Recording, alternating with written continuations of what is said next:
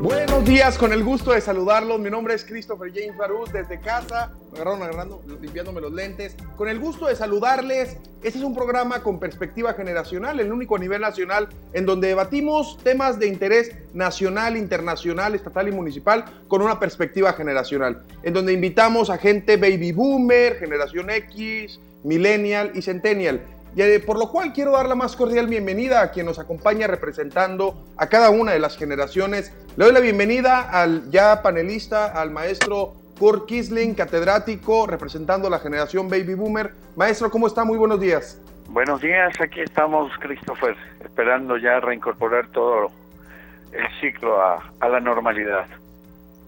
Gracias, muy buenos días, maestro. También a quien representa a la generación millennial, a mi generación, también panelista de Entre Generaciones e internacionalista, Francisco Butey. ¿Cómo estás, Butey?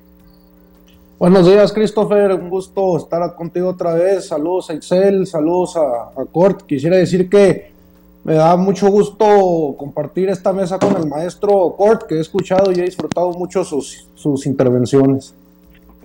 Muy bien. Y también a quien representa a la generación Centennial, también panelista de Entre Generaciones, Itzel González, ella es estudiante de la Facultad de Derecho y también consejera universitaria de la Facultad de Derecho. Itzel, ¿cómo estás? Hola, buenos días, muy bien, gracias. Saludo a toda la audiencia y a todos mis compañeros. Muchas gracias, Itzel, Kurt y Butey. Y el primer punto del primer bloque es desconfinamiento la nueva normalidad. El desconfinamiento de aplicación voluntaria, lo dijo el presidente de la República la semana pasada, incluye tres fases. La primera fase es que inicia el hoy 18 de mayo en la reapertura de los llamados municipios de la esperanza. En la fase 2, del 18 al 31 de mayo, con la preparación de la reapertura de, con protocolos sanitarios. Y la fase 3, el 1 de junio, la implementación de semáforo este, por regiones. Hay claridad, certidumbre y seguridad, son los mexicanos con las empresas. Eso es lo que se logra del objetivo. Y la otra, aquí hay una gran pregunta que es con la que inicio, es, ¿es tiempo de pensar en desconfinamiento como tal, maestro Kurt?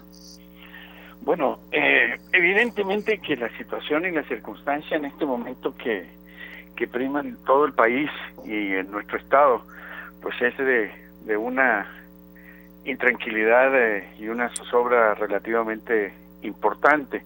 Quizá lo que falta es un poco más de información, de claridad en algunos aspectos, pero digamos que en un momento dado de eh, volver a, plantearnos una situación de reapertura a la normalidad es importante.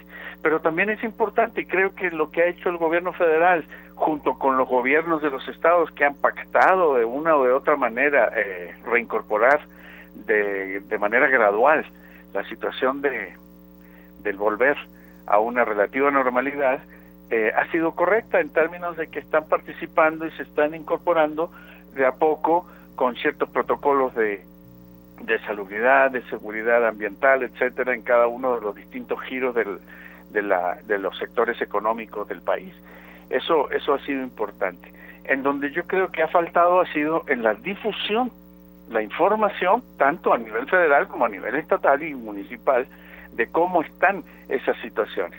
Y por lo que veo, parece que están trabajando eh, más o menos en conjunto, lo cual es muy deseable y es importante que ninguno de los eh, sectores obtenga una raja, una ventaja política a partir de esta situación de la pandemia. Pero volver a una relativa normalidad yo creo que que es importante, con todas las eh, prevenciones, con todas las precauciones y con todos los cuidados que es eh, menester tomar en consideración. Itzel, ¿es prudente hablar de, del desconfinamiento después de que se anunció la curva aplanada? Eh, y sobre todo este anuncio de 269 municipios en 15 estados de la República llamados La Esperanza, eh, algunos de los estados de los que incluye estos municipios, los gobernadores han dicho, no, nosotros no abrimos, como el gobierno de Jalisco, como varias entidades federativas que dicen, nosotros no vamos a abrir porque no estamos preparados para regresar. Claro, mira, yo creo que esta pregunta se la han hecho eh, todas las autoridades y todos los gobiernos en varios de los países. La pregunta es si ya es momento, ya es tiempo de reactivar la economía, del desconfinamiento, pero como vemos México es uno de los países de hecho que menos pruebas del COVID se hace y pues con pocas pruebas, pocos eh, cifras verdaderas, ¿no? Entonces yo creo que realmente no estamos en un tiempo como para salir del desconfinamiento.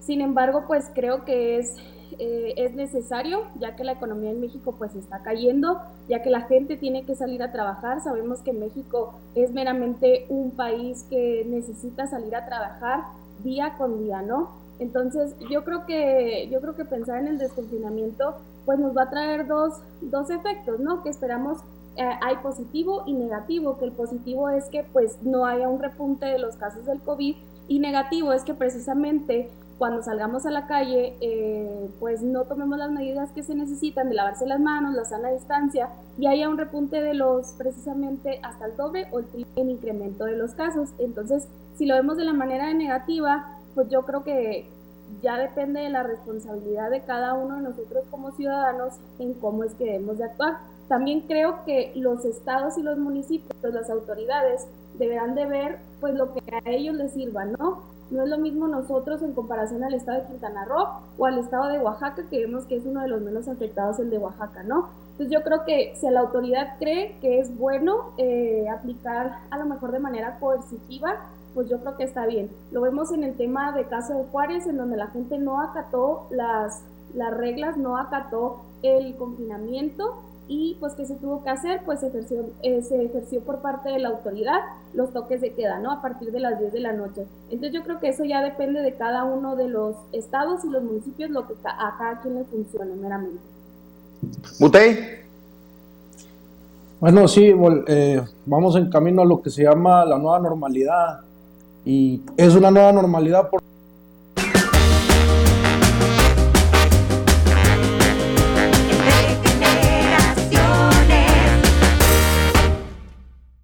Continuamos entre generaciones. Una disculpa a las personas que nos ven, que nos escuchan en 102.5 FM. Una gran disculpa, es un programa desde casa y tuvimos problemas técnicos allá en cabina, pero el gran equipo de Antena y de GRD Radio lo, lo logró solucionar. Muchas, muchas gracias pero sobre todo gracias a usted que nos sigue sintonizando en redes sociales y en radio y en Total Play. Estamos hablando del desconfinamiento y la nueva normalidad, y decía Butey y planteaba eh, la expresión de la nueva normalidad, así como también, si ya tenemos a Butey, darle el, uso de la voz. Si no, maestro, eh, no estaremos, eh, maestro Kurt, mucha gente ha criticado los conceptos nueva normalidad, municipios del bienestar, porque siguen en, una, siguen en una romantización de conceptos para evadir la responsabilidad que tiene el Estado de, de seguir informando adecuadamente y certeramente con la realidad de los números de los verdaderamente infectados, como lo decía Itzel hace un momento, maestro Kurt?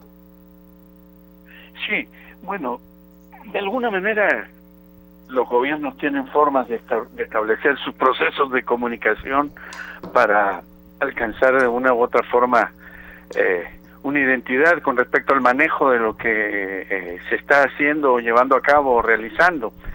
Y en este caso yo creo que volver a la, nueva normalidad pues establece de una u otra forma que lo normal ya no va a ser eh, lo que era antes, sino lo que va a venir a partir de ahora. En términos de comunicación, en términos de actuación, en términos de cómo cada uno de nosotros, los ciudadanos, también tendremos que irnos adaptando y teniendo unos comportamientos sociales eh, distintos de los que teníamos con anterioridad. ¿sí? Eh, volver o politizar estrictamente el concepto a mí me parecería relativamente grave. Yo creo que lo que tenemos que hacer es eh, ser congruentes en términos de que los tres niveles de gobierno trabajaran para recuperar la normalidad de lo que debiera ser esa nueva normalidad, en términos generales, en términos totales, ¿sí? Eh, y que no alguien saque una raja política o una ventaja por una circunstancia que de por sí es, es bastante dramática. ¿no? Yo estaba revisando el semáforo de, estado de alerta, nosotros estamos en una situación verde a nivel nacional y la distribución, digamos, a, nivel estatal de los casos eh, más dramáticos se encuentran eh, específicamente de manera prioritaria en Ciudad Juárez. Entonces, bueno, el Estado tendrá que alinear y tendrá que manejar esas circunstancias y esas situaciones. Yo vi un compromiso del gobernador del Estado eh, en relación a los al gobierno federal en la implementación y adaptación adecuada de cómo debiera ser eh, esa nueva normalidad y cómo se está incorporando em, el sector económico a partir de cumplimiento estricto de las normas y las reglas que se están planteando. Bueno. Butey. Sí, una disculpa porque como se cortó, no sé si, si vaya a repartir algo que no escuché. Te perdimos todo, hermano. Sí se me escucha. Sí, te escuchamos a la perfección. Este, bueno, entonces estaba hablando de que, de que por qué se llama una nueva normalidad y estaba diciendo que porque esta pandemia marca un antes y un después este, en la vida social, en las costumbres, en la historia y en la forma de ser y ver política. En este caso, supongo que ya lo dijeron, este, hay 104 municipios que son verdes, que han contagios y son con los que se empieza este proceso de reapertura.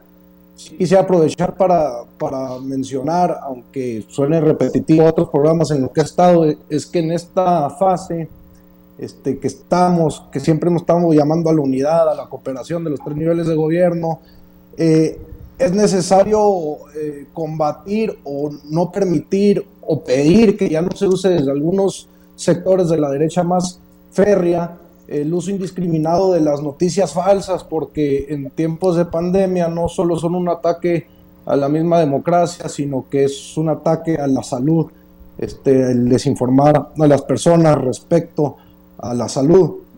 Eh, volviendo al tema del regreso a la vida, de la, vida productiva del país, el presidente ya anunció que es la Secretaría de Economía, la Secretaría de Salud, el Instituto Mexicano del Seguro Social, los que ya, ya definieron las reglas para empezar los preparativos para reabrir las empresas en las que se encuentran eh, construcción, minería, transporte.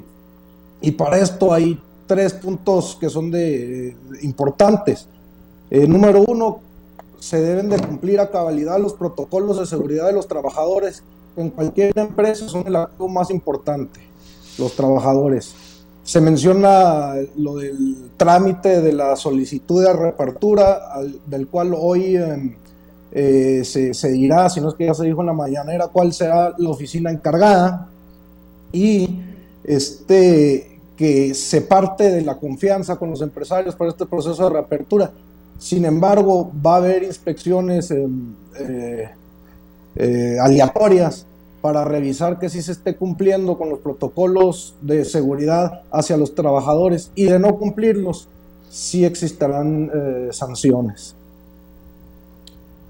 Itzel, esta serie de lo que acaba de comentar Butey, de, de esta coordinación que ha habido para poder sancionar a los que mm, a los que no lo hagan de manera adecuada, a las empresas, a las maquiladoras, y a todo esto, eh, no termina metiendo miedo a muchísima gente, sobre todo, eh, aquí hay dos prioridades, y la prioridad es la salud, sobre todo la vida, y, em, y el tema económico. Entonces, no, no, no cabrá en que será imprudente de momento en la falta de conocimiento de alguna información, más la falta de compromiso por parte de mucha ciudadanía de dar la reapertura de la nueva normalidad y em, esta, serie de acciones que se pueden estar implementando no traerán brotes más adelante por eh, no caminar sobre suelo firme?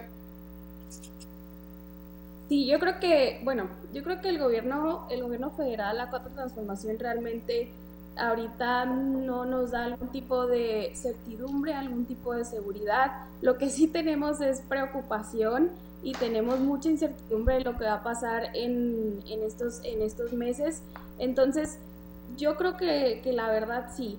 Y también como, como sabemos que AMLO lo dijo que era, mm, que era este nueva reapertura de manera voluntaria, pues mm, como lo manejaba desde ahorita, en parte creo que hay de una aplicación voluntaria, en donde se tomó esta decisión, creo yo que de una manera acertada, porque como lo mencionaba anteriormente, hay mucha gente que de verdad necesita salir todos los días eh, por el pan de cada día y pues qué triste, ¿no? Yo creo que sería muy, muy desafortunado que, que, tuvieran que multar o que tuvieran que meter a la cárcel a gente pues que anda vendiendo lo que tiene que sacar para el día, ¿no?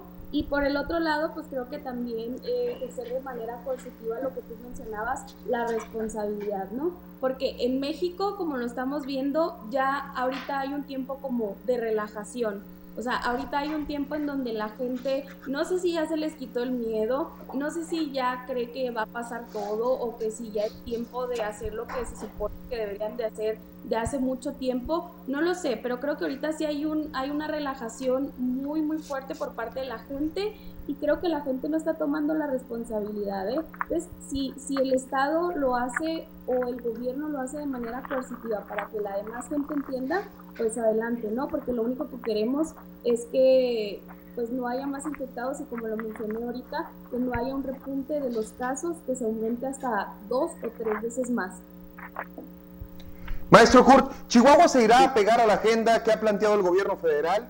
Eh, hemos visto el mensaje de la alcaldesa de la semana pasada que era un poco ruda, eh, bueno, se, tornó por muchos, este, mucha gente diciendo que había, había hablado eh, un poco ruda o, con un tono de voz muy eh, más agresivo de como se venía planteando. ¿Cuál es su punto de vista, maestro?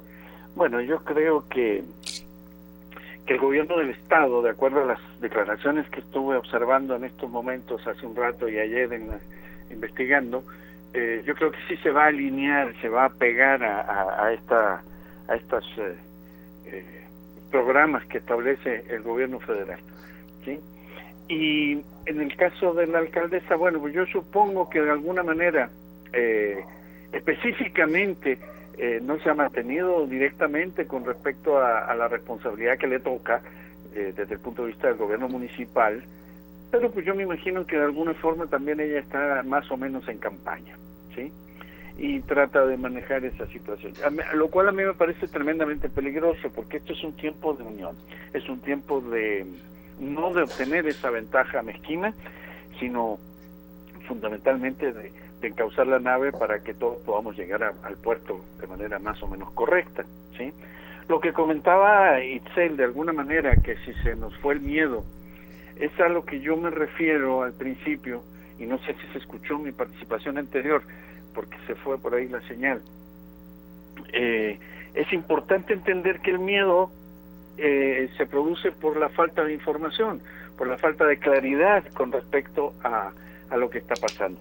El miedo se quita cuando se rompe la ignorancia, cuando se da el conocimiento, ¿sí? Si tenemos información adecuada, clara, precisa y concreta, pues bueno, evidentemente que eh, todos sabremos cómo vamos a, a atender esta situación. El proceso de reapertura, de, todo el sector económico, a mí me parece que es relativamente razonable. ¿Sí? en donde se tienen que cumplir con todos los protocolos, no solamente de, que establece la Secretaría de Salubridad y el Comité de Emergencia que tiene México, sino también, y me pareció muy interesante lo que se planteaba, las mismas normas de seguridad que piden, por ejemplo, las maquilas o, o tienen las maquilas en sus países de origen, lo cual pues eh, garantiza de alguna manera pues el compromiso del sector empresarial eh, de exportación digamos eh, una incorporación de regulación y de supervigilancia correcta ¿sí? y por otra parte si se van a aplicar sanciones que verdaderamente se apliquen y no nada más al sector, como decía también ser al más desprotegido, que es el trabajador, el que se le olvidó la mascarilla, el que no que no tuvo una situación. Pero hay una gran cantidad de gente que en este país requiere de trabajar, requiere de incorporarse y que las ayudas también de carácter eh, social, tanto federales como estatales, pues no les están llegando. Y esa gente que vive el día a día, pues tiene de una u otra forma que estar informada, tiene que estar eh, solidariamente apoyada. Por ejemplo, el caso tan simple, ir al supermercado, si no llevas la mascarilla no te dejan entrar correcto, es, es una responsabilidad de cada uno de nosotros, etcétera. Pero una persona que vive en la calle, una persona que vive el día a día, una persona que no tiene los 20, 15, 25 pesos, ¿por qué el supermercado no se lo puede proveer? Bueno. Así, así es. Butey, el mensaje de la presidenta municipal Maru Campos salió poco tiempo después, horas después del plan de desconfinamiento. Eh, ¿Esto se puede ver como rebeldía o como eh, una, una opción distinta del desconfinamiento en la ciudad o en el estado de Chihuahua? Pues la, campaña permanente va. Pero si me permites un segundo nada más para corregir un poquito aquí a, la compañera Itzel, eh, que las sanciones son para las grandes empresas que no cumplan con los protocolos necesarios para proteger lo más importante que son los trabajadores, no para las personas que buscan el pan día a día. Y, si, y sobre el mensaje de Maru, pues se pueden ver varios elementos, tanto en el lenguaje verbal como corporal, ¿va? Este, en primer lugar, en un lapso de casi de tres minutos existe una llamada de atención, prácticamente un regaño a la sociedad. Sin embargo, le, falta reconocer a las personas que hacen su esfuerzo diario eh, para estar en cuarentena voluntariamente, este, o aquellos que no tienen de otra más que salir a, a buscar el pan del día a día para alimentar a las familias, o incluso a los mismos trabajadores del municipio, como por ejemplo los, los empleados de, construcción que están arreglando el periférico y están arreglando las avenidas y eso. O sea, dentro del regaño que le dio a la sociedad, le faltó tener un poco de sensibilidad para reconocer a esa gran parte, esa gran mayoría que sí está poniendo de su parte todos los días. Este, pues en segundo lugar vemos un lenguaje corporal forzado, eh, y un tono de querer infundir el miedo, ¿no? Con frases como es una muerte lenta y solitaria, ¿no? La campaña permanente, el drama, el lenguaje forzado. Eh, y en tercer lugar, eh, un esfuerzo muy grande de omitir los trabajos que se hacen desde la Secretaría de Salud Federal, ¿no? Porque sí dice las recomendaciones, pero ni siquiera mencionó del Estado, ¿eh? nomás dijo las recomendaciones con tal de, que no se mencione este, al gobierno federal, que durante toda esta pandemia ha estado eh, siguiendo las recomendaciones de la Organización Mundial de la Salud. Entonces, esos tres elementos noté en esos eh, tres minutos donde nos regaña todo mundo María Campos. Eh, yéndonos a un nivel político un poco más arriba, desde el gobernador, pues es una tristeza que lo primero que vio con la pandemia fue una, una oportunidad de, recaudar, especialmente desde los elementos de vialidad, ¿no? que empezaron luego, luego, luego a, buscar las multas, algunas multas que eh, eh, tocan en la inconstitucionalidad este, de plano, entonces es una lástima que lo primero que pensó no fue, ay, la salud fue, ay, de aquí puede salir una feriecita más e incluso pues desde los elementos policíacos encargados desde el nivel estatal eh, son bastante las quejas de corrupción y, no se nota que, Javier Corral tenga un interés en combatir esa parte. Y, las, y las quejas de la ciudadanía ahora en la pandemia han crecido este, sobre, no solo sobre acoso de elementos de vialidad sino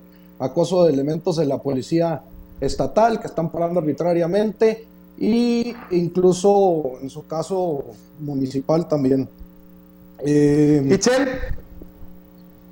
Yo quería, yo quería agregar algo, eh, corregirte algo así Yo nunca dije que, se, le sancionara, se sancionara o que el gobierno federal quería sancionar a las personas que trabajan o que buscan el pan de cada día. De hecho, dije que eh, que la manera positiva que yo veía de hacerlo voluntario, eh, la reapertura, es precisamente, o sea, que el gobierno federal en ese, en ese, en ese aspecto tuvo un acierto de no desproteger a la gente que sale a, a, trabajar día a día, a, eso, a eso me refería.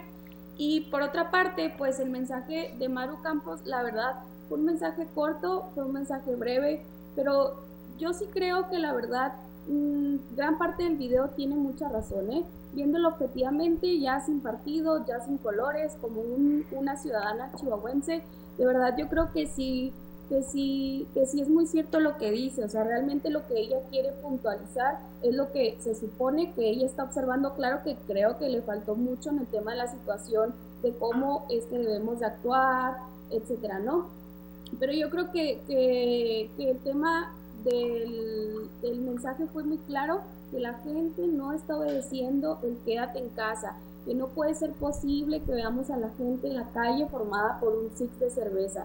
O sea, realmente, esos, o sea, realmente esas cosas son ciertas, es cosas que estamos viviendo día a día en el estado de Chihuahua. No necesitamos que la alcaldesa nos lo diga, tenemos que tener nosotros la conciencia y la responsabilidad de ver que realmente algo tenemos que estar haciendo mal para que precisamente Chihuahua pues, sea uno de los estados con mayor mortalidad, ¿no? Entonces yo creo que el mensaje de Maru Campos, la verdad, no me parece malo, tampoco me parece muy bueno, pero simplemente creo que lo que dice todo es verdad, o sea, realmente no estamos acatando el que en casa y la, la distancia. Así es, vamos a un corte y continuamos entre generaciones para platicar de la sesión del Congreso por la videoconferencia de las diputadas y los diputados del Congreso del Estado. Continuamos entre generaciones.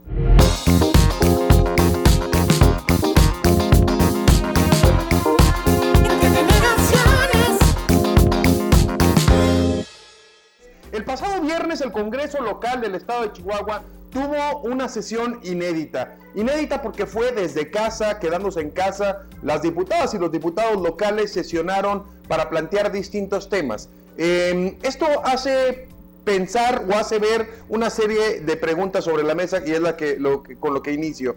Eh, las diputadas y los diputados es muy necesario que estén yendo a sesionar de manera física o se puede hacer desde casa aquí para adelante sin tener excusas de no tener sesiones y trabajo más permanente, tanto, tanto en comisiones como en el pleno, porque ya se pueden hacer de manera virtual. No es que no se podían, siempre se ha podido, solo que esta pandemia nos orilla a tomar esta serie de decisiones. Y el Congreso del Estado de Chihuahua hace por primera vez en la historia, la semana pasada, el pasado viernes, una sesión para poder eh, hacerlo. Y es de validez oficial, que es lo verdaderamente importante. Y aparte se transmitió en redes sociales. Es decir, probablemente sea la nueva forma eh, en esta nueva normalidad en la que estamos llegando, como planteaba Butey citando al presidente de la República, en la que estamos llegando. Maestro Kurt, ¿cuál es su punto de vista de que los diputados se pongan a chambear vía digital, vía a distancia? Bueno, en primer lugar sería muy recomendable que se pongan a chambear en términos generales, independientemente del, mecanismo que se utilice o que se ponga en funcionamiento. Lo que a mí se me hace tremendamente complicado es que eh, se puedan emitir leyes y que en un momento determinado pueda el voto virtual convertirse posteriormente o subsecuentemente en una en una norma eh, jurídica de obligatoriedad. Yo creo que el debate físico, yo creo que la confrontación de ideas, eh, el planteamiento de cada individuo ante la tribuna del Congreso eh, debe ser un factor eh, característico fundamental. Que en las comisiones se pongan de acuerdo, avancen proyectos y lleguen a ciertas posturas o ciertas situaciones para ganarle tiempo al tiempo, no veo que haya algún problema. Pero dictaminar, votar, eh, a partir de este tipo de situaciones a mí me parece tremendamente complejo, tremendamente delicado. ¿sí? Amén de que se haga una retransmisión a través de las redes sociales, etcétera, etcétera, pues siempre va a tener eh, la posibilidad de que detrás de, de los diputados haya una fuerza política que no sea la persona ni el interés específico. Eso se va a permitir a hacer los cabildeos, hacer todo el lobbying correspondiente para obtener leyes a modo, etcétera. A mí me parece tremendamente eh, peligroso. Yo creo que debiera ser eh, personal, sobre todo que, que haya virtualidad en, en, algunos avances, en las reuniones en comisiones donde los votos no, no se convierten o donde las, eh, los acuerdos no se convierten en, leyes o modificaciones de las mismas, me parece razonable, pero que la, la, pelea, por decirlo de alguna manera, eh, congresal se dé donde debe ser, en la tribuna del Congreso, con mascarilla, con escafandra, con traje de hombre rana, no importa, pero tendrán que estar físicamente para hacer su planteamiento. Yo, yo, yo sí tenía mucho peligro, ¿eh? ¿eh? Muy bien. ¿Itzel? bueno, yo creo que eh, estuve investigando un poco sobre las sesiones virtuales del Congreso y la primera que hubo realmente del Congreso de la Unión, por así decirlo, a más escala, eh, fue en Argentina. Entonces, esta, esta sesión, primera sesión, fue todo un éxito. Tuvo varias semanas preparándose, se utilizó la plataforma Webex Eh, el momento de la votación fue pues levantando la mano, alzando la voz.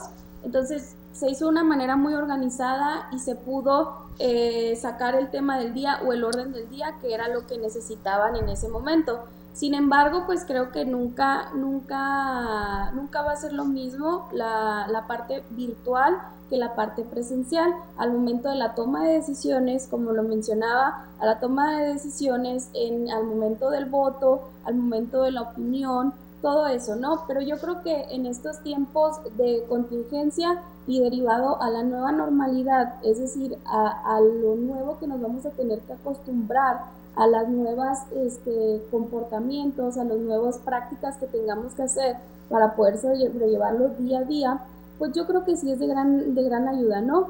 Y, recalcar que, que, pues realmente la, la, la, tecnología hoy en día nos da eh, eso, o sea, nos da la manera de utilizarla para poder seguir nuestro trabajo, entonces yo creo que no hay nada como lo presencial, pero sinceramente en tiempos eh, de la nueva normalidad o en tiempos de casos de emergencia, pues yo creo que seguir trabajando con esta opción se me hace de una manera muy viable.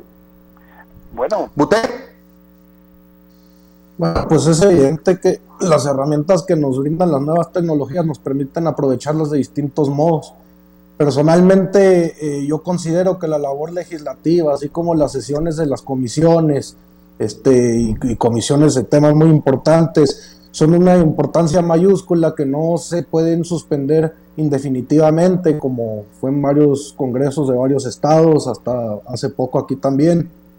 Este, entonces, de esta manera, las sesiones virtuales representan una herramienta que puede ayudar con dichas labores.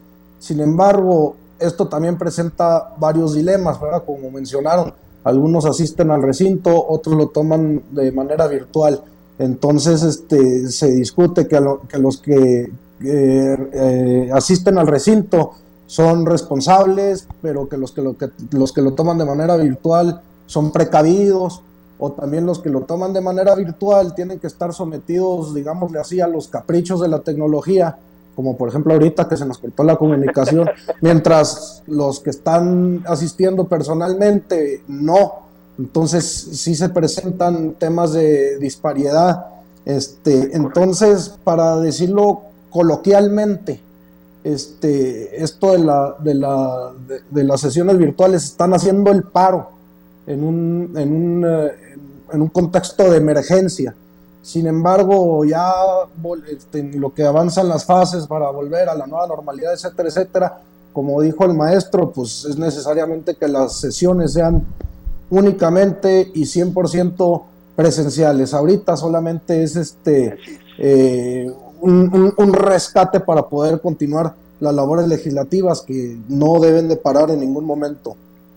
Eh, Correcto. Hay que, tener en cuenta que también los distintos congresos de los estados, por ejemplo, han tenido diferentes reacciones a este tema.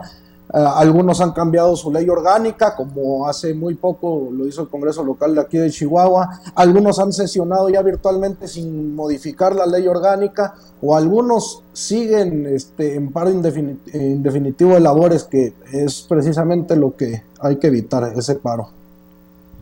Efectivamente, maestro Kurt, hay muchísima gente que piensa que las diputadas y los diputados no trabajan y que las regidoras y regidores tampoco trabajan. Y esta nueva forma o esta forma eh, de manera virtual viene a realmente sí le estará dando respuesta a esta exigencia de la ciudadanía para que las diputadas y los diputados demuestren que sí chambean y que sí trabajan, aunque sabemos que, como lo dice Butey y coincido, sí nos hace un paro el uso de la tecnología. Pero pues también el tiro no es igual, maestro, entre en tribuna, en persona, que, de manera de manera virtual. Y las coerciones también, eh, mi querido Christopher, acuérdate mucho de que en un momento determinado hay algún diputado que tiene mm, mm, pensamientos o, o filosofías que sean distintas de las del eh, su partido o su coalición de partidos, etcétera, y, sea coercionado a través de, la sesión virtual, porque nadie dice que el tipo va a estar en su casa, también puede estar en el comité ejecutivo del partido X, Y o Z, y desde ahí todo el mundo se va a plantear como manada, ¿sí? Yo creo que los diputados sí trabajan, lo que les falta es eh, demostrar lo que están haciendo. Y en eso sí tienen las redes sociales, pero no para cortar listones ni entregar despensas, sino cuando estén planteando las leyes que en un momento dado eh, van a modificarse o se van a, a, implementar eh, de nueva manera ante su, ante su sección, ante su área, ante su circunscripción, etcétera. Lo que pasa es que muchas veces pues no los vemos eh, realmente más que llegar a, levantar el dedo, ¿sí? Y la tecnología está bien en, en reuniones preparatorias, en, en reuniones de grupo, digamos, de, comisiones parlamentarias, yo insisto, ahí no tenemos ningún problema, pero dictaminar a partir de un voto eh, virtual me parece tremendamente dramático, porque, bueno, ¿dónde está la voluntad real expresada y el argumento real del, del diputado expresado en tribuna? ¿sí? Lo que mencionaba Francisco tiene mucha razón, el lenguaje corporal, el lenguaje verbal, tiene mucho que ver a la hora de que uno está mirando al, al personaje, ¿sí? Y te das cuenta si está mintiendo, si está convencido, si no está convencido, si lo obligaron, etcétera. Esa también es parte de la dinámica de la democracia, que la gente pueda disentir incluso entre los propios y que se planteen ante la sociedad de una manera como realmente son. Yo recuerdo cuando modificaron la ley del ISTE, Ochoa, el diputado del PRI, fue el único que se opuso al, al, cambio de la ley de, del ISTE de Chihuahua y otro más que fue no sé de qué otro estado. Fueron los únicos dos que opusieron su voto, lo cual a mí me pareció tremendamente digno. Incluso yo hablé por teléfono con el diputado Ochoa para felicitarlo porque me pareció una actitud digna de alguien que si no está de acuerdo pueda expresarlo y plantearlo. A través de la virtualidad, pues muchas veces pues la coerción va a ser absoluta, van a leer un planteamiento, un, un panfleto y no les va a quedar de otra más que levantar la manita. Entonces yo creo que la democracia sí se corrompe, creo que sí se corrompe de alguna manera. ¿Crees que se corrompa, eh, que sea más sencillo corromperlo? Y también quiero, también pongo esto sobre la mesa para, para, para seguir con el, con el debate. Eh, ¿Qué opinión les merece estas diputadas y diputados que lo único que hacen es eh, mandar a sus eh, colaboradores, porque efectivamente no son ellos los que reparten, eh, mandan a sus colaboradores, reparten despensa y luego todavía les piden un video que suben a redes sociales de un agradecimiento auténtico, genuino, en este tiempo de coronavirus, lucrando políticamente de manera soez, desde mi punto de vista, y muy, muy ruin Em, el apoyo, lucrarlo así. Por ahí dicen que pues hace el bien sin mirar a quién y de alguna u otra forma hoy no es momento de lucrar ni, ni mucho menos andar subiendo a tus redes sociales estos videitos en donde genuina y auténticamente la gente te agradece este apoyo. ¿Cuál es tu punto de vista, Itzel? No, de verdad que, que sí lo vemos cada día y no nada más lo vemos cada día y no nomás en, en los políticos, diputados o regidores, ¿eh? Te lo digo desde el punto de vista de, desde mi facultad, desde la universidad, que se agradece, ¿no? Se agradece que anden repartiendo despensas, se agradece que anden, eh, pues, una despensa, la verdad, para gente que, para realmente lo necesitan, pues nunca va a sobrar. Pero creo y, se me hace muy, muy, muy, muy denigrante que lo hagan para sacar tajada política, como, como mencionaban mis compañeros ahorita, ¿no? Y te digo que no nada más lo vemos eh, realmente a grado de diputados o de regidores, lo vemos, te lo digo, desde la grilla, por así decirlo, hasta universitaria, donde los candidatos que se quieren ir colocando para ser consejeros universitarios, para ser sociedades de alumnos, ahorita andan haciendo eso, te digo, no, eh, no quiero sin raspar muebles, ¿verdad? Pero quiero, quiero, quiero enfatizar que lo que dices es muy cierto, que la persona que realmente tiene la vocación, que la persona que realmente le nace ir a entregar despensas, pues ¿para qué lo subes, no? ¿Para qué andas eh, diciéndole al mundo qué andas haciendo? ¿Para qué diciéndole al mundo, ya entregué esto, no entregué esto? Y como dices tú, realmente muchas veces ni siquiera son ellos los que van. Entonces yo creo que la gente no se merece eso. La gente que de verdad, que de verdad necesita las despensas, que de verdad necesita eso para comer, de verdad no se merece que los estén exhibiendo de esa manera, ¿eh? O sea, yo creo que, yo creo que la integridad de una persona la debemos de cuidar y también debemos de ver que, que es un poco ofensivo para ellos estarlos también publicando en las redes sociales. No, yo digo que es muy denigrante de nuestra parte y que reprocho totalmente esas actitudes, ya sea de parte de, de las personas que quieran sacar tajada política. Incluso deberían decir de dónde salió la, la defensa. Capitalizar si la patrocinó él o le llegó de alguna parte, de algún partido, de alguna organización social, de alguna empresa. ¿De dónde viene esa despensa que está generándole eh, eh, beneficio a esa sociedad? Así es, Butey.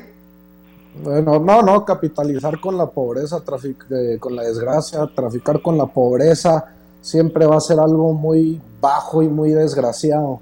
No solo, como dijo Isel, no solamente viene de los legisladores este, de distintos niveles, este, se anda viendo, aquí en Chihuahua se está viendo desgraciadamente, dar una despensa y poner tu nombrecito, tomarte la foto, si algunos de ellos son de Morena, este, están recurriendo a las prácticas más feas de la política del pasado, del espectáculo, del PRI, y está mal. Y yo que soy de Morena lo digo, está mal. Este, no se debe hacer, no nos, da un mal nombre, es todo lo que nosotros eh, criticábamos. Entonces, si hay gente con nuestros colores que personalmente está haciendo eso, es reprobable y es asqueroso. No se debe traficar con la pobreza para usar, para realzar una imagen. No hay nada más miserable que eso. Respecto a lo de los congresos locales y el Congreso de la Unión, prácticamente lo que dijo el maestro en su intervención pasada, estoy de acuerdo eh, con todo eso, lo, lo explicó de una manera muy catedrática y muy buena. Así es, y aquí viene eh, también, y, solo para cerrar la última, este, eh, un minuto para cada uno, eh, pongo eso sobre la mesa. Entonces aquí viene el gran debate. Por ahí se dice que en política, tan mal político es el que dice mucho y no hace nada, como aquel que hace mucho y no dice nada. Es decir, aquel que diga que va a hacer algo, tiene que decirlo, que caraquear el huevo, pero aquel que haga algo, eh, aquel que dice que lo va a hacer lo tiene que hacer porque si no estaría mintiendo y si lo y si lo hace tiene que decirlo para que se entere. Entonces, en esta sobre estas razones como se justifican algunos políticos de todos los partidos políticos que utilizan las, las malas prácticas de andar exhibiendo a la gente cuando lo cuando les entregan un apoyito, cuando les entregan este un apoyo que efectivamente cualquier apoyo es bien recibido y muchas gracias, sobre todo en tiempos de pandemia, pero andarlo exhibiendo en redes sociales y luego este ni siquiera estar yendo el diputado, sino mandar a sus colaboradores, yo creo que es es denigrante. Maestro, ¿una reflexión? Bueno, yo creo que para empezar sería es un hecho de cobardía mandar a otros para que pongan la cara y el riesgo de un contagio a nombre mío, ¿verdad? A nombre de otro. Eh, pero yo creo que no puede haber un diputado que haya ganado pensando o un parlamentario que haya ganado pensando en que va a entregar eh, una despensa, un bonito o un regalito. Yo creo que debiera ser comunicado de manera efectiva, de manera eficiente, todo aquello que forma parte de las acciones del, cambio legislativo, de, del cambio y mejora en las leyes, en, los reglamentos, etcétera, que se manejan en términos generales tanto a nivel estatal como municipal como federal. Yo creo que esa es la gestión, eso no tiene nada malo de comunicarse, pero que fui a regalar un kilo de arroz con, con gorgojo, pues realmente no tiene ningún beneficio. O sea, aparte de la conducta miserable y mezquina de quien lo está en un momento dado planteando. Y yo creo que en el pecado llevará la penitencia, porque la gente lo va a ver y se va a dar cuenta de la clase de, de espécimen que, que representa ser, quien actúa de esa manera. Yo creo que la gestión parlamentaria, eh, la gestión dentro del, del municipio, puede comunicarse en términos de qué fue lo que se mejoró. Volviendo al punto, quiero aprovechar la colita, el hecho de que nos regañaron a partir de la presidenta municipal, eso es muy común en las derechas eh, latinoamericanas y mundiales. Todos son culpables, menos las acciones que a nosotros nos correspondía poner a funcionar. ¿De quién dependía que no hubiera colas en los expendios? y que no se cumpliera el distanciamiento social y el encarecimiento. ¿Dónde están los eh, los inspectores municipales? Los inspectores de gobernación en el caso del Estado, que tienen que estar checando que eso no ocurra, o clausurar los changarros, y se acabó el problema. Entonces, claro, es más fácil decirle a la gente que eh, era responsable por andar, eh, eh, ¿cómo se dice?, haciendo fila para comprar una cerveza. La gestión se tiene que, que demostrar. Itzel, como última reflexión para finalizar el programa, de manera breve, por favor. Mira, yo creo que con eh, en última instancia, yo creo que la gente se va a acordar de ti como legislador, como representante, ya regidor o, diputado, lo que quieras, presidente municipal, gobernador, se va a acordar de ti por tu trabajo, se va a acordar de ti por todas las veces que los hayas visitado, las veces que los hayas apoyado, no nomás en tiempos de coronavirus, sino el trabajo previo, ¿no? Entonces, yo creo que eso es lo que, lo que es gran parte del trabajo de un político, que no nada más tiene que andar diciendo lo que está haciendo, sino que realmente tiene que hacer el apoyo a la gente, realmente tiene que apoyarlos. Entonces la gente se da cuenta, ¿eh? O sea, si, si, si todos creen o si los políticos creen que la gente por ser de bajos recursos, la gente, eh, la gente no se da cuenta o no se entera, pues déjenme decirles que no. O sea, toda la gente sabe a qué se deben esas, esas, esas despensitas y más en estos tiempos que como vemos ya viene el 2021. Entonces los candidatos se tienen que ir eh, ahorita, aunque hay una situación del coronavirus, no pueden desaparecer del mapa. Es por eso que yo digo que es más, más feo aún.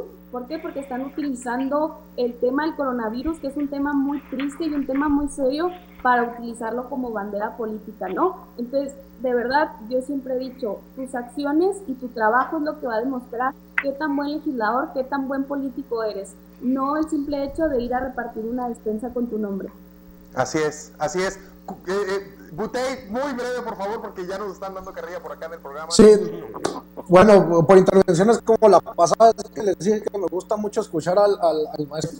Eh, lo más rápido, hay también casos, la Secretaría de Bienestar eh, legítimamente dijo vamos a apoyar en tiempos de crisis para entregar despensas a la gente más necesitada. Lo malo que ha estado sucediendo es que algunos funcionarios se las están apropiando, queriendo ponerse un nombrecito o queriendo ponerse en la imagen como si las, si las ayudas fueran de ellos y no desde la Secretaría de Bienestar. Saludos a todos, quédense en casa los que puedan, aprovechar el tiempo para la lectura, para la memoria histórica que la derecha se empeña en destrozar. Muchas gracias, Butey. Muchas gracias, Itzel. Muchas gracias, maestro Kurt. Gracias a todas las personas que nos ven y que nos escuchan. Y de manera breve, los invito a ver un gran video en mis redes sociales este, y en las redes de Entre Generaciones sobre la visibilización y la conciencia de acción que tenemos que tomar para todos los héroes diarios que dan todo por, por sí, todo por nosotros, este, en tiempos de coronavirus, que son los recolectores de basura. En la ciudad de Chihuahua, un chofer gana 8.911 pesos al mes eh, y el operador de servicio gana 6.700 pesos al mes. Yo creo que los podemos apoyar de distintas formas, con un guante, con equipo, con dinero, con cualquier forma, podemos dignificar y visibilizar a estos grandes héroes. Este es tu programa Entre Generaciones. Los invito a ver este video de Héroes Diarios. Mi nombre es Christopher James Barús. Nos vemos mañana. Muchísimas gracias por estar con nosotros. Hasta mañana.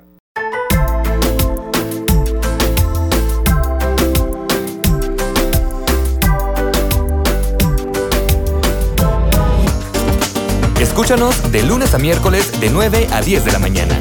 Entre Generaciones con Christopher James Barús.